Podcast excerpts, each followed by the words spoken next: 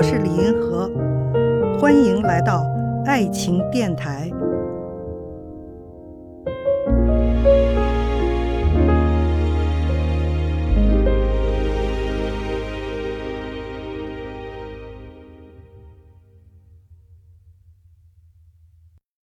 有一位听众问了这个问题啊，说如何看待 Papi 酱夫妇结婚五年亲家没有见过面这件事儿呢？是引起大家热议的，是吧？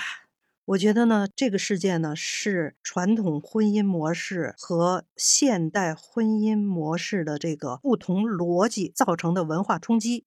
在英文里头有个词儿哈，叫做 culture shock。这个一般的是指你到了一个外文化啊。然后有一些事儿，你看着匪夷所思，就造成了这么一种惊讶，甚至是惊吓，这叫文化冲击。我觉得 Papi 酱这个事儿呢，两亲家怎么能够五年了都没见过面儿，是吧？实际上呢，这个事情是一个什么性质呢？就是他的婚姻模式，哈，就是传统婚姻的逻辑和现代婚姻的逻辑已经是不一样的了。在传统的婚姻里头呢。他是男娶女嫁，这两个家庭呢就结为姻亲了，然后呢就分婆家和娘家，然后这一般的情况下呢，这女的要嫁入婆家。现代婚姻的逻辑是什么呢？就是男不是娶，女不是嫁。Papi 酱她根本就没有嫁入男家，而是这两个人呢，他们结合建立了一个新家，一个新的家庭。大家能听出来这两个逻辑的不同了吧？虽然他们的双方的父母呢，从名分上讲还是姻亲，但是此姻亲非彼姻亲。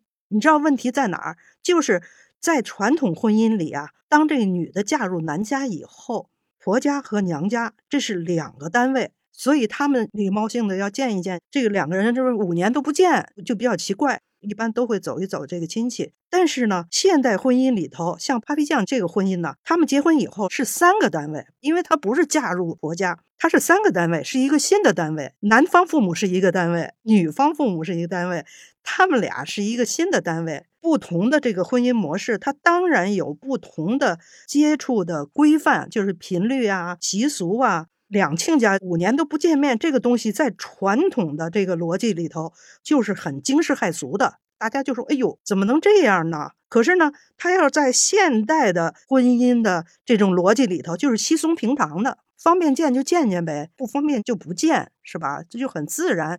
传统婚姻和现代婚姻的它这个逻辑已经不一样了。实际上，也就是说，Papi 酱结婚的时候，他已经脱离了这两个家庭，成了一个新的单位。所以，应当说没有绝对的必要，两边一定要建立联系哈。就是那两个亲家呀，如果大家愿意见就见见吧，要是不愿意见也无所谓的，因为大家也明白这个逻辑是这样的，是吧？